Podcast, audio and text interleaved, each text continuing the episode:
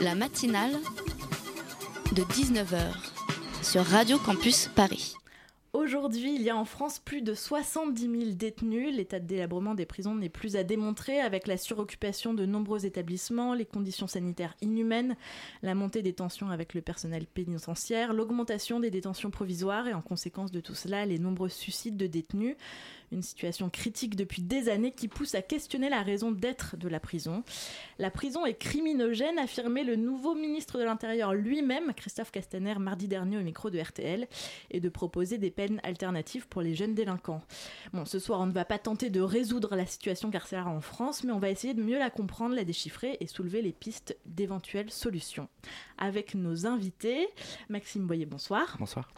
Alors, vous êtes présidente de l'association étudiante Génépi qui œuvre aux côtés des détenus. Et Marie-Alix Forestier est en ligne avec nous. Bonsoir. Bonsoir. Vous êtes consultante chez Berwick Point et vous avez participé à la rédaction euh, du rapport de l'Institut Montaigne publié en février et intitulé Travail en prison, préparer vraiment l'après. Et avec moi pour vous interroger ce soir, Gabriel. Bonsoir Gabriel. Bonsoir. Alors, euh, Maxime, le Génépi est une association qui existe depuis plus de 40 ans, qui intervient à la fois en milieu carcéral avec des ateliers euh, socioculturels et auprès du grand public pour sensibiliser à la cause des détenus. Or, à la rentrée, le ministère de la Justice vous a privé d'une subvention de 50 000 euros, euh, ce qui met en danger le fonctionnement même de votre association. Est-ce que vous pouvez nous expliquer ce qu'on vous reproche? Euh, oui, tout à fait. Euh, alors, parmi les choses qu'on nous reproche, il y a une baisse euh, d'heures d'activité qu'on fournit auprès des personnes détenues. nous, ce qu'on affirme par rapport à ça, c'est qu'il s'agit d'une responsabilité partagée, puisque bon nombre d'établissements pénitentiaires par exemple, ne, répondent pas à nos sollicitations pour mettre en place des activités ou répondent trop tard pour qu'elles soient mises en place sur l'année en cours.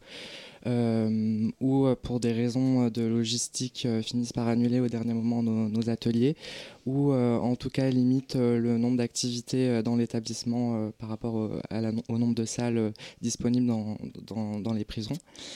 donc voilà pour le premier reproche qui nous est fait. Le deuxième, c'est qu'on fait de moins en moins d'activités scolaires. Euh, donc, à savoir que euh, pour euh, régir le, partenariat entre l'administration pénitentiaire et le GNEPI, on avait une convention qui, qui, durait trois ans et donc qui se renouvelait tous les trois ans. Et dans cette convention, tout ce qui concernait le scolaire, c'était uniquement une proportion d'activités scolaires parmi toutes les activités qu'on propose. Et donc, proportion qui, qui doit s'élever au moins à 50% et qu'on a toujours respecté à ce jour. Donc, voilà pour le deuxième reproche. Et pour le dernier reproche, c'est euh, celui que nous, on estime le, plus, important, c'est au vu de nos positions euh, critiques euh, vis-à-vis de ce qui se fait dans les prisons en France, donc en termes de conditions, ce qu'on peut voir sur le terrain, ce que les bénévoles peuvent entendre avec les témoignages des personnes détenues. mais également toute une réflexion qu'on a grâce à beaucoup de données et beaucoup de temps de formation en interne qui, nous amène à avoir des positions politiques que l'administration pénitentiaire et donc euh, le ministère de la Justice ne semblent pas vraiment approuver. Donc voilà pour les reproches qui nous sont faits. Mais concrètement, quelles conséquences ça va avoir cet arrêt des subventions? Est-ce que vous allez pouvoir continuer à intervenir, à faire ce que vous faisiez avant? Mm. Alors en fait, il y a deux questions à, distinguer. Il y a la, la, question de la convention et la question de la subvention. Donc en fait, euh, la convention, chaque année, euh, donc pour la première année de la convention, on avait 50 000 euros et après, chaque, chaque année, on recevait un avenant nous, nous, donnant le montant de, de la subvention. Euh, et ce qui se passe en fait là, le problème est que euh, on n'aura plus de convention. donc la décision qui a été prise le 20 septembre par l'administration pénitentiaire, c'est le non-renouvellement de la convention. Et c'est plutôt ça qui pose problème parce que depuis le 20 septembre, du coup, bon nombre d'établissements pénitentiaires ont mis un terme aux activités qui étaient toujours en cours ou refusent qu'on en mette en place de, nouvelles. Euh, et donc c'est ça qui, enfin cette question de la, convention remet en question notre raison d'être puisque sans action en détention euh, le Génépi euh, et sa, son existence euh, n'ont plus vraiment de raison d'être. Et, et, pour la, la, question de la subvention, bien, bien, évident, bien, évidemment, ça, ça, pose problème, surtout dans un contexte associatif de plus en plus précaire, avec la baisse de subventions, la disparition des contrats aidés, des enveloppes parlementaires, de tout, tout un autre, tout, tout un tas d'aides pour les assos qui disparaissent. Donc forcément, ça nous met dans une situation compliquée et ça va nous pousser à, chercher des financements alternatifs, mais ça, c'est pas ça qui remet en, question notre existence, quoi. Euh, je vais me tourner euh, vers Marie-Alix Forestier qui est au téléphone avec nous. Alors l'Institut Montaigne s'est intéressé au travail en détention. Alors pour replacer un peu dans le contexte, le travail en prison n'est plus un devoir mais un droit depuis 1987 en France. Et il existe différentes manières d'exercer une activité rémunérée pour les détenus. Est-ce que vous pourriez un peu nous les détailler? Oui, bien sûr. Alors, euh, les deux façons principales de travailler, enfin les trois façons principales de travailler pour un détenu, euh, c'est euh, le service général, donc euh, tout ce qui va être entretien de l'établissement, la concession qui va permettre aux détenus de travailler pour une entreprise extérieure. Et la formation professionnelle qui est à cheval entre l'éducation et la formation et qui permet du coup de travailler tout en se formant. On a dit que c'était un droit, mais du coup, comment est-ce qu'on accède à ce travail? Qui Est-ce que tout le monde peut travailler ou est-ce que c'est réservé à certaines personnes? Alors il y a un déséquilibre euh, assez manifeste entre l'offre et la demande. Euh, le service général, euh, assez logiquement, il y a un nombre de postes définis en fonction de l'établissement et de ses besoins.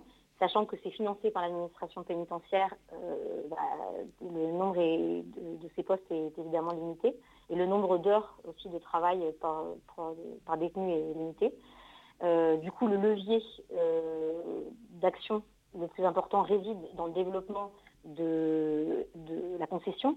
Le problème, c'est de faire venir des entreprises qui aujourd'hui euh, euh, ne sont pas franchement incitées à venir travailler en détention. Elles rencontrent plein de difficultés, euh, ne serait-ce que logistiques, pour rentrer dans l'établissement, installer des ateliers, faire travailler les détenus, ressortir les marchandises.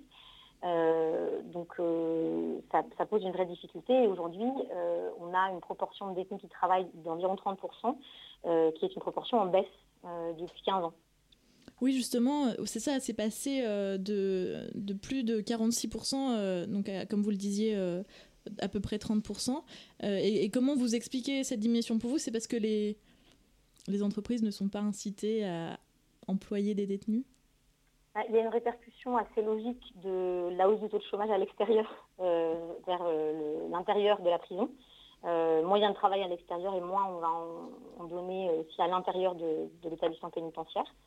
Euh, et de fait, euh, il y a une concurrence internationale qui incite de nombreuses entreprises à délocaliser des activités à faible valeur ajoutée qu'elles avaient envisagé de faire réaliser en prison, plutôt dans des pays en développement, parce que ça leur coûte à peu près le même prix, mais c'est beaucoup moins compliqué à organiser.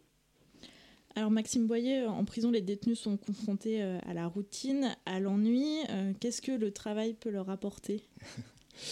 Euh, bah, C'est compliqué comme question. Euh, à savoir qu'on parle beaucoup de, réinsertion par le travail et nous ce qu'on voit c'est qu'en fait euh, les formes de travail qui sont proposées euh, aux personnes détenues sont pas forcément des, formes de travail qui sont très valorisées ni très bien rémunérées d'ailleurs puisqu'on observe dans certains rapports récents de contrôleur général et de privation de liberté que il y a encore des personnes détenues qui sont payées moins de 1 euro de l'heure. la pratique de de la rémunération à la pièce est encore, euh, est encore là dans pas mal d'établissements. Euh, donc voilà, selon moi, c'est pas des choses qui, euh, qui vont amener les personnes détenues à trouver un travail dans lequel se, se, projeter après la, la sortie des murs. voilà. bah écoutez, je propose qu'on fasse une courte pause musicale et, euh, et on, on, demandera ensuite à Marie-Alix Forestier de, de, répondre à cette remarque.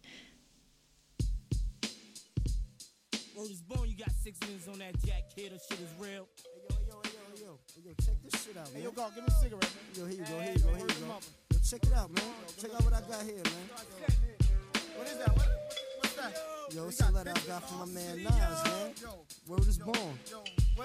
What up, kid? I know shit is rough doing your bid. When the cops came, you should have slid to my crib. Fuck it, black, no time for looking back is done. Plus, congratulations, you know you got a son. I heard he looks like you. Why don't your lady write you? Told her she should visit, that's when she got hyper. Flipping, talking about he acts too rough. He didn't listen, he be ripping while I'm telling them stuff. I was like, yeah, shorty don't care. She a snake too. Fucking with them niggas from that fake crew that hate you. But yo, guess who got shot in the dome piece? Jerome's niece on her way home from Jones Beach is bug. Plus little Rob is selling drugs on a dime. Hanging out with young thugs that all carry nines. And nighttime is more tripe than ever. What up with Mega? Did you see him or y'all together? If so, then hold a foot down. Represent to the fullest. Say what's up to Herb, Ice, and Bullet. I left for half a hundred in your commissary. You was my nigga when push came to shove. One what? One love. One love. One love.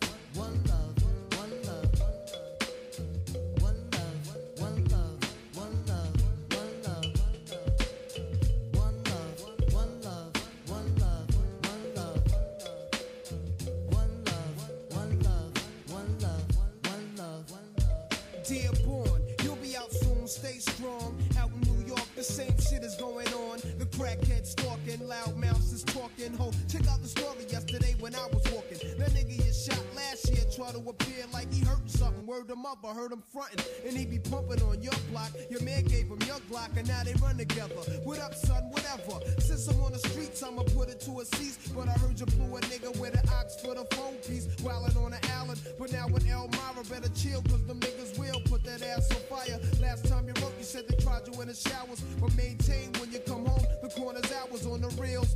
All these crap niggas know the deal. When we start the revolution, all they probably do is squeal. But chill, see you on the next VI. I gave you my Duke's loop for kicks, plus your flicks. Your brother's buck wildin' in four main. He wrote me, he might be this case, silly. Come home, I'm playing low key. So stay civilized, time flies, no incarcerated, your mind dies. I hate it when your mom's cries. It kinda makes me wanna murder. For real, I even got a mask and gloves to bust slugs, but one love. One love, one love.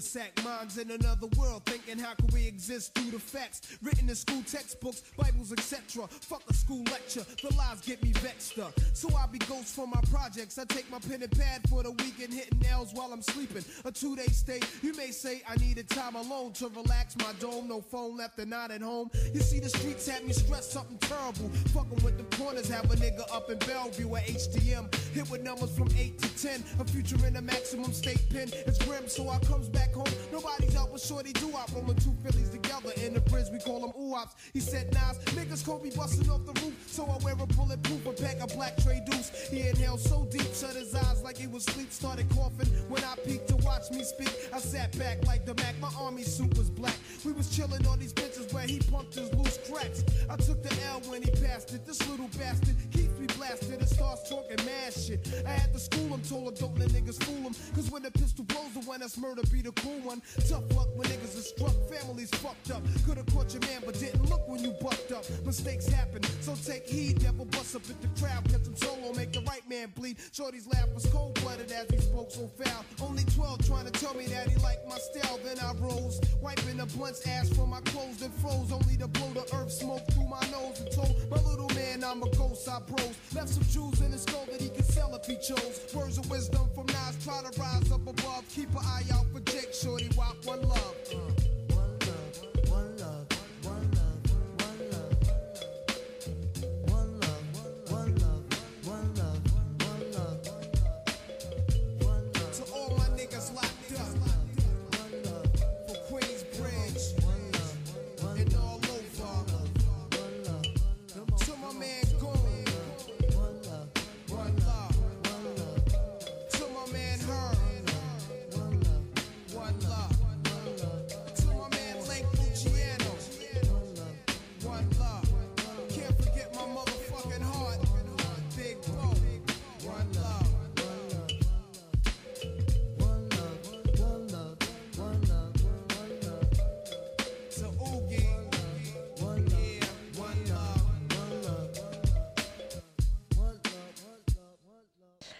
Bien sur Radio Campus et ce soir nous parlons de la prison en France avec Maxime Boyer, président de l'association Génépi et Marie-Alix Forestier, co-rédactrice d'un rapport de l'Institut Montaigne sur le travail en prison. Oui, avant la pause on parlait des conditions de travail euh, qui étaient complètement inenvisageables en dehors des murs, notamment avec le travail à la pièce ou euh, des rémunérations qui sont terriblement basses. Est-ce que vous pensez un peu l'un et l'autre d'ailleurs que ça serait bien de, de, mettre en place un droit du travail du, en prison, que ce soit le général ou un au moins spécialisé pour euh, ces travailleurs prisonniers, vu que là c'est carrément pas réglementé? Marie-Alix Forestier Réglementé, il y a des règles quand même qui s'appliquent. Euh, il y a euh, des euh, même, si elles sont euh, à minima, il y a quand même euh, un contrat d'engagement qui a été mis en place par la direction de l'administration pénitentiaire. Il y a des normes sur la rémunération qui existent, même si elles ne sont pas appliquées. et il y a des, la, section du travail qui a le droit d'aller en prison et qui, dans certains établissements, fait des visites annuelles. La difficulté, c'est l'hétérogénéité des, situations. Après, nous, on, s'est beaucoup posé la question des préconisations pour euh, améliorer la situation euh, du travail en prison. Et euh, créer un cadre réglementaire très contraignant, c'est probablement pas le premier levier pour attirer, pour, augmenter l'offre de travail en prison et faciliter le fait que les détenus puissent accéder à du travail. il faut déjà créer les conditions de l'application des règles qui existent et puis se focaliser sur, à mon avis, le développement de l'offre de travail, sa dimension plus professionnalisante et de meilleure qualité. Euh, et puis une dimension plus moderne aussi. une de nos préconisations, c'est de faire rentrer le numérique en détention parce qu'aujourd'hui, les détenus qui sont souvent victimes plus que les autres d'une fracture numérique forte, ils, sont vraiment éloignés de l'emploi et ils ont besoin d'être formés au métier de demain. Euh, moi, je pense euh, en revanche que ce serait bien que les personnes détenues euh, aient accès à des droits similaires à, des personnes qui se retrouvent hors des prisons. ce qui se passe aujourd'hui, c'est que par exemple, si une personne détenue a un accident du travail ou, doit arrêter de travailler pour cause de, maladie, elle n'a aucune compensation financière, ce qui pose problème. Euh, en fait, selon moi, ce qui pose vraiment problème, c'est qu'on on a tendance à mettre en prison beaucoup de personnes qui euh, ne devraient pas forcément y être. Euh, aussi beaucoup de personnes qui sont issues de, milieux précaires. Euh, à savoir qu'aussi euh, être en prison, ça s'assimile à tout un tas de frais comme la location de, de la télévision par exemple ou tout ce qui est frais de cantine pour acheter des produits d'entretien ménager ou des produits d'hygiène, même des compléments pour, pour les repas, etc. donc tout ça qui sont en plus à des prix beaucoup plus chers qu'à l'extérieur emmène forcément euh, donc euh, la majorité des personnes détenues à vouloir travailler en détention. Donc peut-être aussi que si on règle toutes ces questions-là, euh, l'accès au travail serait rendu moins compliqué. Et aussi, euh, le problème aujourd'hui, c'est que par exemple, euh, donc cet été, euh, à Caen, donc on a un cas où il y a une association qui formait les personnes détenues au métier d'imprimeur qui s'est fait expulser, qui a reçu un avis, d'expulsion. Et donc, donc, a priori, pour des, des métiers d'imprimeur qui peuvent potentiellement créer des vocations chez, chez, des personnes. Et, ça, ça va être remplacé par une formation de pour, euh, pour devenir euh, technicien de surface. Donc voilà, tout un tas de, de problèmes et en tout cas, euh, ce, ce, qui ce qui change pas le fait, enfin qui, qui font que il est évident que les personnes détenues devraient avoir accès aux mêmes droits en termes de travail qu'à l'extérieur. Bien. donc là, on parlait de la réinsertion plutôt par le travail, mais qu'est-ce qu'il en est de la, de la formation? Est-ce que les détenus vont avoir accès à des formations, qu'elles soient professionnalisantes d'ailleurs ou non? Et est-ce que vous pensez que c'est tout aussi important de mettre l'accent sur les formations que le fait juste d'avoir un travail? Si vous voulez commencer, Maxime, et après Marie-Alix, vous pourrez continuer. Bah, du coup, je peux parler un peu de, l'exemple euh, du GNEPI. Euh, nous, ce qu'on nous a reproché, en tout cas, c'est de faire de moins en moins de scolaires.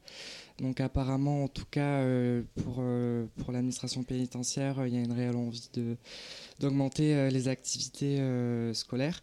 Alors qu'en fait, dans, pas mal de témoignages de personnes détenues, de, rapports de l'OIP, par exemple, euh, montre euh, l'envie des, personnes détenues euh, d'avoir encore plus accès à des, activités socio socioculturelles. à savoir que ce qui est recommandé par la Cour européenne des droits de l'homme en termes d'activités journalières, c'est 8 heures, et qu'aujourd'hui, on est loin de les atteindre, puisqu'on n'atteint pas les, les, 3 heures, si je ne dis pas de, de bêtises.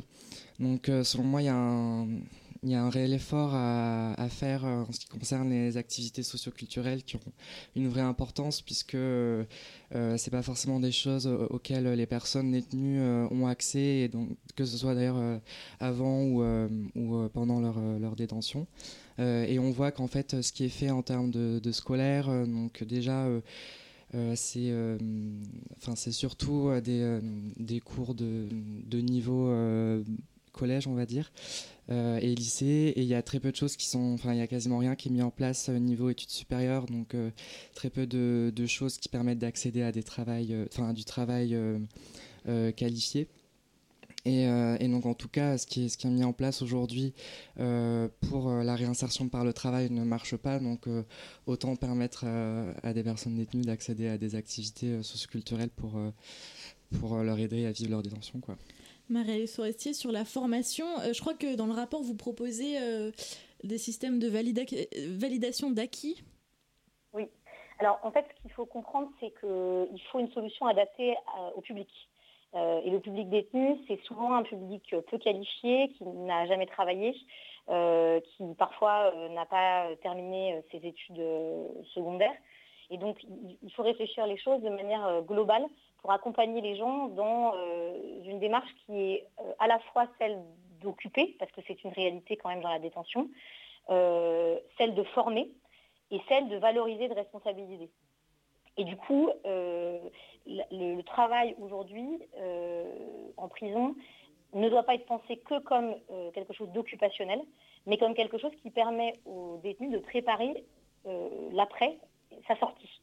Euh, ça, nécessite de réfléchir à des dispositifs de travail qui permettent aux détenus d'acquérir des compétences qui seront en mesure de valoriser vis-à-vis de futurs employeurs potentiels quand ils sortiront. Parce qu'il ne faut pas se leurrer, euh, la, prison, c'est un handicap euh, pour trouver du travail après.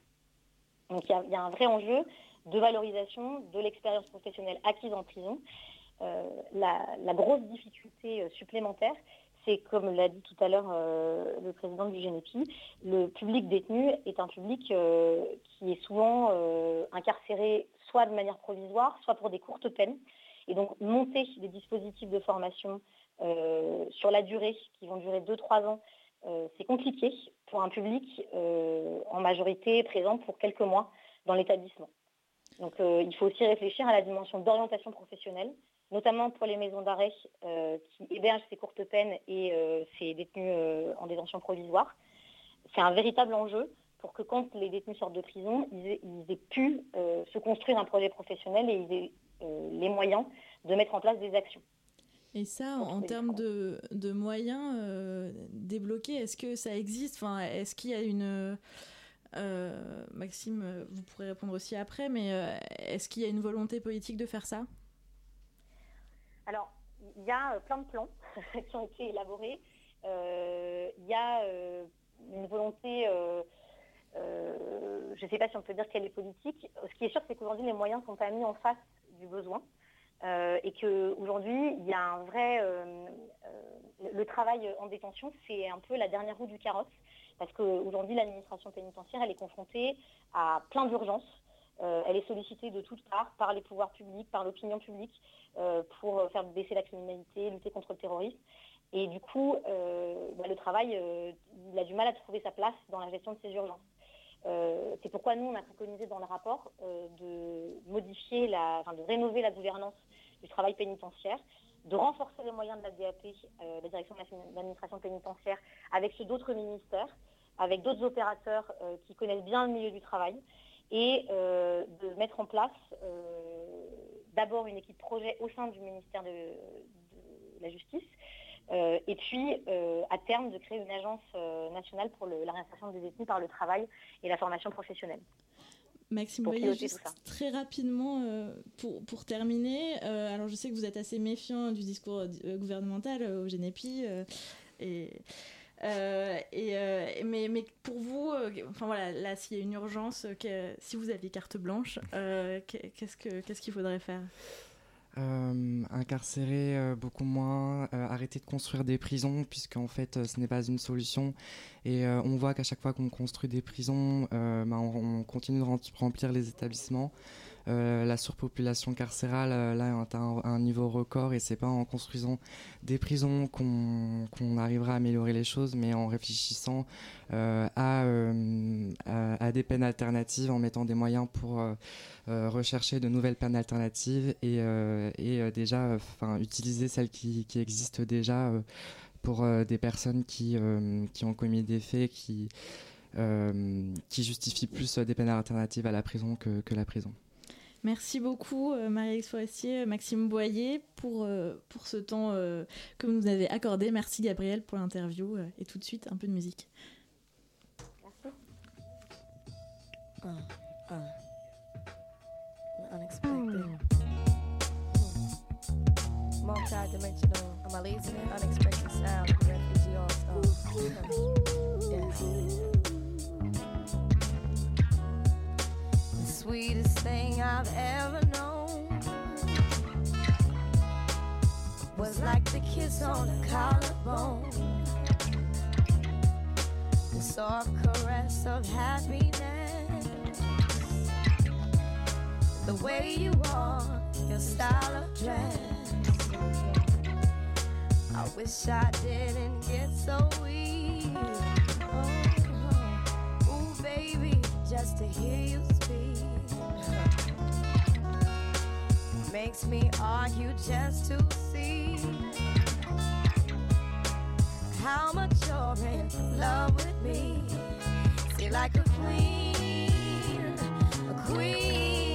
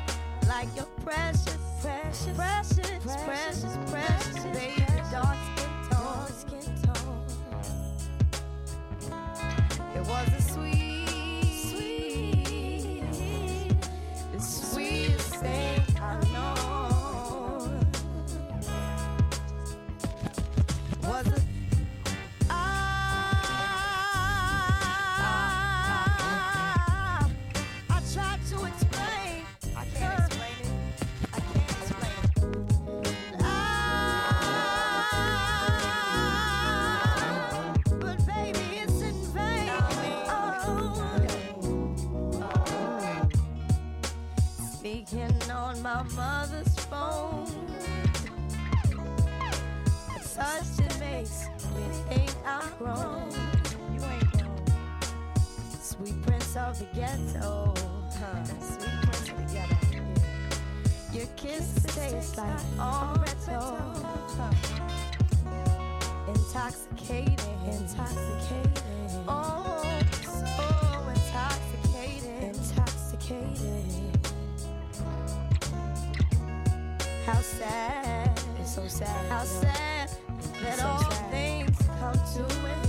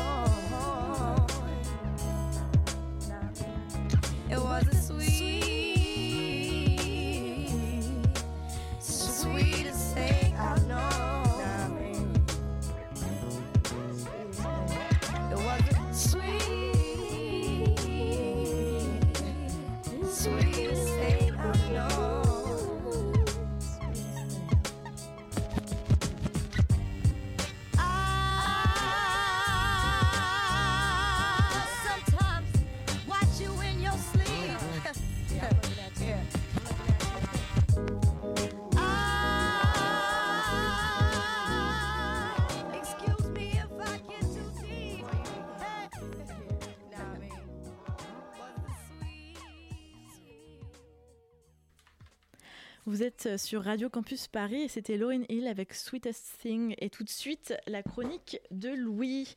Alors cette semaine Louis tu nous reviens plus remonté que jamais après une annonce du ministre des Comptes publics Gérald Darmanin, une annonce qui n'a pas fini de faire parler. Et oui ça y est c'est officiel alors qu'on pouvait croire, que dis-je, espérer que nos libertés individuelles resteraient intactes sur Internet.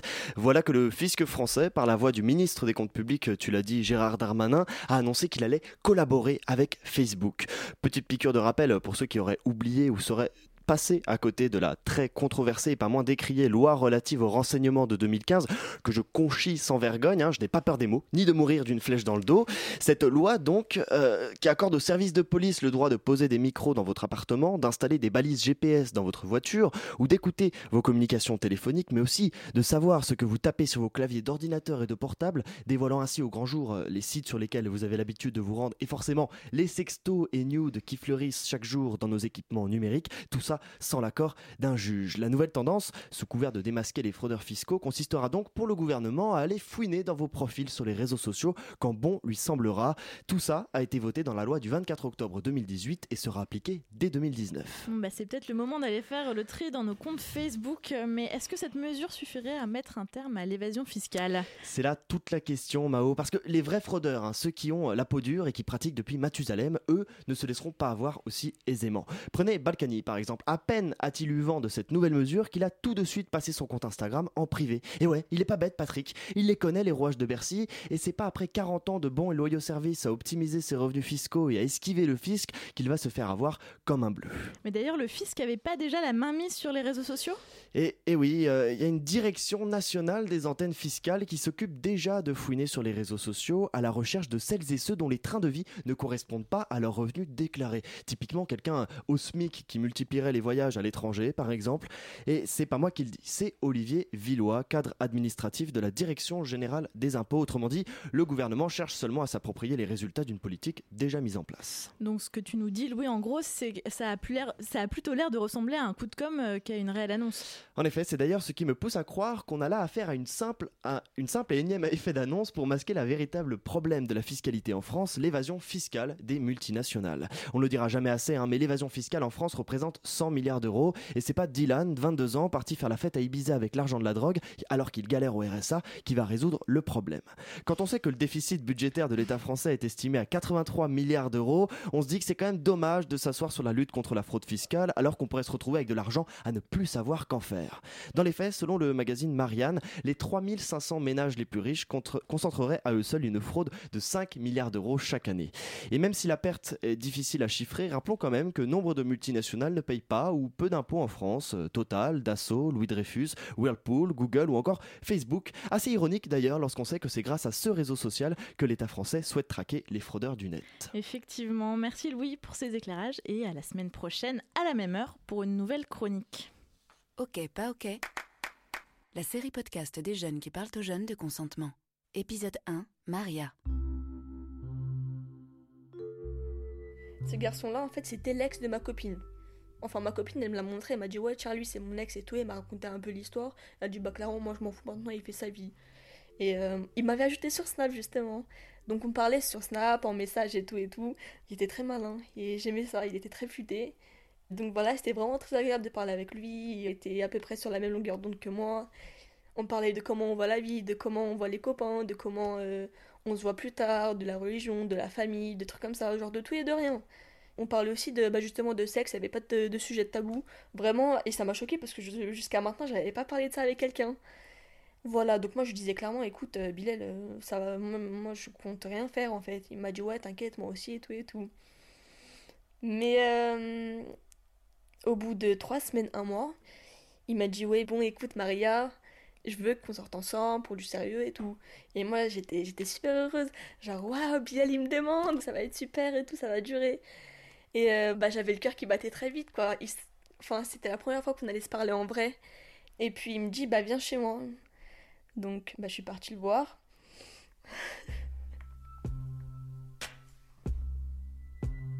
Donc euh, je suis arrivée chez lui et tout. Et euh, c'était grave étrange. Enfin, j'étais là, je lui ai dit bonjour. Je crois que je l'ai, je l'ai checké, je lui ai fait la bise, je m'en rappelle même plus. J'étais vraiment grave gênée. Mais vraiment, ça se sentait, il y avait un malaise en fait. Parce que on était tout près ensemble. Et puis, euh, on a parlé, enfin, on rigolait, il me taquinait et tout. Je crois qu'il il m'avait dit un truc, genre, euh, et après, j'ai voulu le baffer. Et après, il m'a attrapé ma main, il me l'a retourné, du coup, bah, ce qui a fait que j'étais sur mon dos. Et du coup, bah, c'est là qu'il m'a embrassé, et puis il m'a fait un câlin, je suis partie, et puis fin de l'histoire. Donc, je suis rentrée chez moi, j'étais vraiment dans tous mes états, j'étais super contente et tout.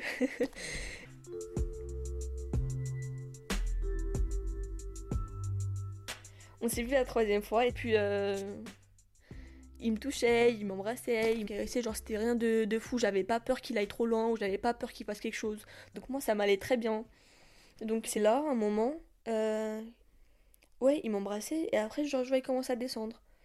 Et du coup moi tu vois je, je le reprends sa tête, je l'amène vers le haut, genre pour que je l'embrasse. Là franchement j'ai commencé un peu à paniquer mais je me suis dit c'est rien, il veut juste, euh, voilà, genre m'embrasser le ventre, puis voilà, fin de l'histoire. Et euh, donc à un moment moi aussi je l'embrassais et tout, et genre il poussait ma tête petit à petit. Je le regardais, je disais, mais tu fais quoi là Pourquoi tu me pousses en fait. Il m'a dit, non, parce que c'est, je veux que tu fasses un bisou là et tout. Donc, euh, d'accord, euh, on s'embrasse et tout. Et puis là, il recommence vraiment à pousser ma tête, mais vraiment de manière plus insistante. Donc, euh, moi, j'ai pas compris, j'enlève encore ma tête, je lui dis, mais attends, tu fais vraiment quoi en fait? Tu veux quoi?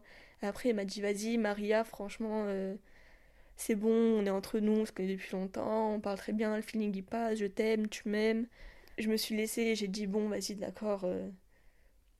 C'était un peu bizarre, genre je lui ai fait comprendre que vas-y, d'accord, si tu veux.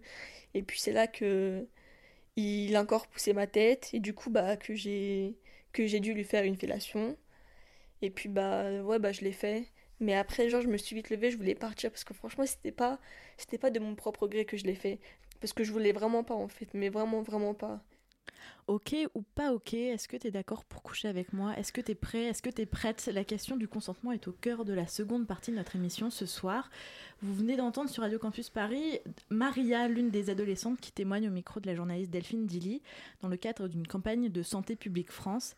Avec nous en studio, Lucille Blusa. Bonsoir. Bonsoir. Alors, vous venez de l'unité de santé sexuelle de Santé publique France. Cette campagne de sensibilisation est intitulée OK ou pas OK, avec une série de podcasts et de vidéos, notamment cinq témoignages de jeunes qui racontent leur première expérience, plus ou moins, plus ou moins consentie selon les cas. Bettina est à mes côtés pour cette interview. Bonsoir. Salut Mao.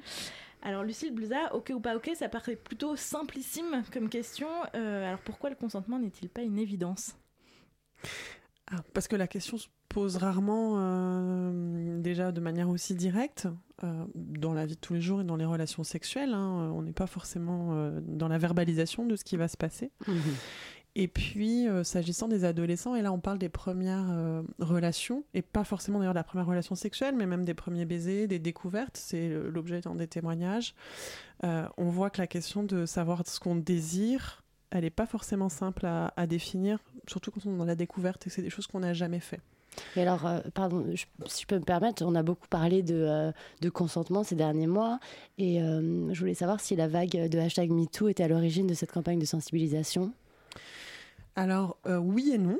C'est-à-dire qu'elle a permis qu'on commence à en parler. C'est un sujet qu'on souhaiterait aborder, qu'on essaye d'aborder en fait, mhm. et qu'on aimerait aborder sur On s'exprime, qui existe depuis 2008, depuis longtemps. et pour lequel le, ton est pas facile à trouver. Et en fait, il faut aussi pouvoir s'adresser euh, aux adolescents euh, dans un cadre où c'est un sujet qui va leur parler. Quand on dit consentement, jusqu'à avant les tours, ça n'évoque rien. Et, c'est compliqué de trouver quelque chose et ça nous a permis de trouver un, fil à tirer. Et euh, on parle de, jeunes de quel âge en fait Qui est-ce qui est visé par cette campagne précisément? Alors, nous, par exemple, sur la campagne vraiment pub, on a, on a visé entre 13 et 17 ans. Mhm. Mais euh, l'idée, c'est, comme on est sur euh, Internet, c'est qu'en fait, les jeunes qui sont intéressés, qui commencent à s'intéresser à ces sujets, qui commencent à mhm. se poser des questions sur leur première fois, et ça, ça peut être assez jeune. Avant 13 ans? Oui. En fait, le développement, on, va dire psychosexuel chez les gens, mhm. il, il, est très différent selon les personnes. Il y, a, il y, a des gens à 17 ans, ça va pas encore les intéresser.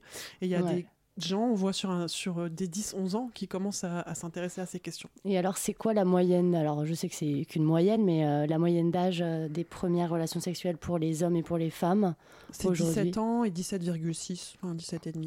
D'accord. Ça n'a pas bougé depuis 40 ans. Hein. Est-ce qu'il y a dans, dans, les collèges et dans les, et dans les lycées des, des cours d'éducation sexuelle? Enfin, j'imagine que ça s'appelle plus du tout comme ça. Et d'ailleurs, moi, j'ai jamais eu ce genre de cours. Mais euh, est-ce que, est que le, le système euh, éducatif euh, prend ça en charge ou pas du tout? Alors dans la loi, depuis maintenant assez longtemps, depuis le début des années 2000, il y a trois séances d'éducation à la sexualité qui sont prévues. Trois séances par, par an? Ouais. au, collège? Ouais, bah, mm. enfin même normalement dans toute la scolarité, parce qu'il faut que ce soit adapté selon l'âge. Mais très jeune, on peut parler. alors on parle pas de sexe sexualité euh, au sens propre à des enfants, hein, contrairement mhm. à ce que certains veulent faire croire, mais de relationnel, de relations affectives, de, d'intimité. C'est des profs qui se chargent de ça? Non, alors le plus souvent en France, ce sont des associations qui interviennent mhm. euh, en, lien avec des profs qui organisent euh, ou des chefs d'établissement. Donc c'est pas obligatoire. Personne la loi va vous taper sur les doigts si vous ne le faites pas. La loi l'oblige. Hmm non, il n'y a pas de mesure de coercition. Après, souvent, ça participe au climat scolaire. C'est pour ça qu'on le voit plus mis en œuvre au collège et lycée, puisque ça permet de faire face à certaines situations, puisque bah, quand même, les jeunes se rencontrent et, ils fricotent euh, mhm. le plus souvent à ces âges-là à l'école. Et alors, pardon, vas-y, Non, dans les faits, est-ce qu'il y a moyen de vérifier euh, Parce que j'imagine que oui, euh, certains établissements ne le mettront pas en place. vous dites qu'il n'y a pas de mesure de coercition, mais bah, après, la vérification, enfin le contrôle, euh, ce qui est toujours problématique, c'est que je pense qu'il y a 60 000 établissements euh, dans le secondaire en France. Comment est-ce qu'on met en place euh, une surveillance? Mhm. Et puis, alors après, il y a autre chose aussi. Il y a les séances d'éducation à la sexualité avec une association qui intervient sur des sujets particuliers. Et il y a aussi le fait qu'on parle de sexualité finalement dans les programmes. Quand on parle de littérature et qu'on on, aborde par exemple la question du sentiment amoureux dans la littérature en cours de français, mhm. bah, on parle aussi de sexualité ouais, ça dépend ce qu'on fait lire. Hein, parce que moi, j'ai lu Madame Bovary, euh, c'était un peu. Euh, mm. c'était assez soft. Du coup, il y a un travail aussi fait euh, autour de ces questions. Mm. C'est comment est-ce que ça peut être intégré au sein des programmes? Il n'y a pas que la SVT en fait. La question en histoire, par exemple, de la lutte contre les discriminations, de l'émancipation des femmes, ça c'est vraiment important et c'est des choses qui contribue à construire en fait une connaissance et des compréhensions. C'est pas forcément une bonne idée de l'inculquer à l'école. On ne sait pas si c'est pas quelque chose qui relève du privé, de chacun. Euh. c'est une question que pose aussi votre campagne. Alors oui, donc déjà, bon, les jeunes, on les touche pas que à l'école, ils sont pas ils sont beaucoup à l'école, mais ils sont pas que à l'école. Mhm. ils sont euh, derrière leur ordinateur. Ils sont derrière leur ordinateur. Nous, c'est pour ça qu'on y est avec On s'exprime. Mhm. Et, euh, et puis, effectivement, il y a des choses qui se discutent pas forcément qu'avec des adultes. On voit qu'ils sont très friands de témoignages. C'est pour ça qu'on a été chercher des jeunes, en mhm. fait, qui témoignent. Et de l'expérience de leur père. Euh, P-A-I-R. S. Et euh, voilà, c'est ça qui vraiment les intéresse et qu'ils ne trouvent pas forcément d'ailleurs sur Internet facilement, mais plutôt auprès de leurs amis. Mhm. Justement, ces podcasts, c'est censé servir euh, d'outil, j'imagine. Est-ce que vous espérez vraiment que euh, les jeunes tombent dessus un peu par hasard en naviguant sur le web ou est-ce que c'est au service des profs et des assos qui doivent faire ce travail? Alors on a fait un mélange. Déjà là on a fait une campagne de pub pour les promouvoir, donc euh, ce que je disais auprès des 13-18 ans, mhm. avec des bannières et tout. Donc là, on a quand même investi de l'argent en publicité pour qu'ils viennent les écouter, qu'ils sachent que ça existe. Et après, effectivement, l'idée, là, on travaille avec le CRIPS Île-de-France, qui est une asso euh, en Île-de-France qui fait des interventions dans les, dans les écoles. Et cette année, ils vont aller tester les podcasts, en fait, euh, dans, les, dans leurs interventions, et voir ce qui plaise le plus aux jeunes, pour pouvoir, à terme, en faire un outil qu'on proposerait aux profs et aux assos, donc a priori plutôt l'année prochaine, une fois qu'on aura vu ce qui plaît et, quelles sont les, les, questions qui se posent avec les jeunes quand ils les écoutent. Et alors, selon les, euh, les données de, que j'ai trouvées sur votre site internet, en 2016, 10,7% des femmes cédaient, avaient cédé aux attentes de leurs partenaires lors de leur premier rapport contre 6,9% d'hommes. Euh, pareil, elles sont plus nombreuses à, à avoir été forcées euh, pendant ces mm. premiers rapports. Comment est-ce que vous expliquez ces chiffres et pourquoi est-ce que les filles sont plus sujettes à avoir des rapports sexuels non consentis quand elles sont euh, jeunes? Je ne sais pas si vous êtes en mesure de répondre, mais euh, et en même temps ça paraît être une évidence. Je ne sais pas pourquoi, mais bah, les explications qu'on peut trouver en fait dans l'analyse, elles sont assez diverses. Hein, mais bon, déjà, on sait qu'il y a des rapports de pouvoir entre hommes et femmes et que les inégalités, elles mhm. restent à l'œuvre. Euh, et dans les premiers rapports sexuels, ce qu'on voit dans nos études, c'est que par exemple, les, jeunes filles vont plutôt se projeter dans un premier rapport sexuel relationnel. Et le, le, la première raison pour laquelle elles vont avoir ce premier rapport, ça va être de l'amour ou la tendresse. A contrario, les hommes contre, qui ne sont que hommes, des être le brutes. désir. Hmm. C'est-à-dire que leur première, le- Hmm. la première raison pour laquelle ils veulent avoir ce rapport, c'est qu'ils le Mais désirent. ça, c'est ça, c'est vous qui le pensez ou c'est des, C'est des, des choses qu'on a, non, c'est des choses qu'on a vérifiées justement dans le baromètre euh, 2016. D'accord. Et donc, on voit qu'il y a une asymétrie en fait sur ce qui est mis derrière ce premier rapport et la projection. Donc, ça n'aide pas. La jeune, les jeunes femmes vont être plus dans la logique de faire plaisir à leur partenaire, de maintenir une relation et de maintenir une relation affective.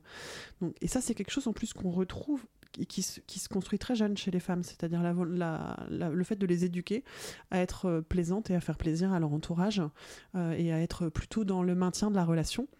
Euh, ce sont elles qui ont en charge le maintien de la relation. Et les hommes vont plus être poussés effectivement à suivre leurs désirs. Après, on a vu aussi, ça c'est un démographe qui l'a montré dans, une, enquête qui a été faite dans, dans les années 2000 et, et sur lesquelles on s'est appuyé pour vérifier que ça, ça bougeait, Michel Boson, qui a aussi l'initiation à la sexualité chez les hommes avec la masturbation. Elle a lieu assez jeune. Et, et ils découvrent en même temps la pornographie. Et en fait, ils commencent leur sexualité, parce que la sexualité, c'est pas quand on commence euh, le génital euh, à deux, hein, ça, ça Mhm. commence avant, euh, dans la projection de leur désir. Ils, ils apprennent en fait à leur plaisir Oui, et leur mais ça désir. concerne et les aussi filles les femmes, ça. bah, les filles, Enfin, en les fait, filles. on voit que elles se masturbent moins, elles commencent beaucoup plus tard. Et en général, l'usage de la pornographie et de la masturbation se fait en lien avec un partenaire. C'est ce que montrent en fait les études. Ah ouais. C'est-à-dire qu'elles vont plutôt regarder la pornographie avec un partenaire sexuel, être initiées à la pornographie avec un partenaire sexuel, et Première commencer la masturbation tard.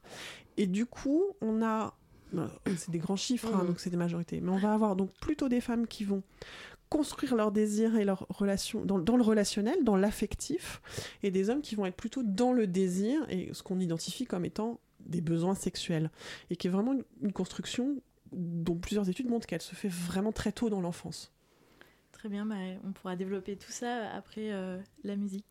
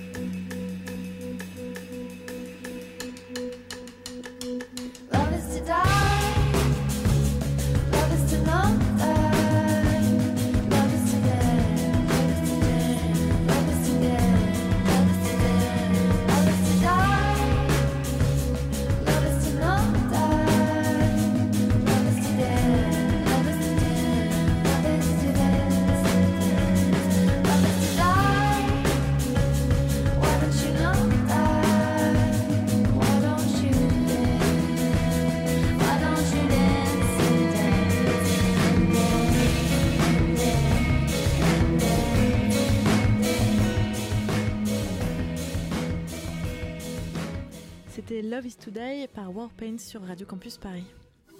La matinale de 19h sur Radio Campus Paris. Alors, euh, vous écoutez Radio Campus Paris, c'est la deuxième partie de la matinale et ce soir nous sommes avec Lucille Blusa de l'unité santé sexuelle à la direction de la prévention et de la promotion de la santé à Santé publique France. On parle d'une campagne de sensibilisation à la notion de, de consentement auprès des jeunes lancée il y a un mois. Alors cette campagne elle repose notamment sur des podcasts euh, recueillis, des témoignages recueillis par Delphine Dilly, une journaliste qui avait notamment fait euh, un documentaire sur euh, France 2, il me semble, intitulé Sexe sans consentement. comment vous avez, comment vous êtes rencontrés, comment vous avez approché Delphine Dilly? Alors en fait, sur On s'exprime, on a accompagné par une agence de communication Australie en fait, qui nous aide à, définir, enfin, à construire euh, nos sujets euh, et à faire de la pub.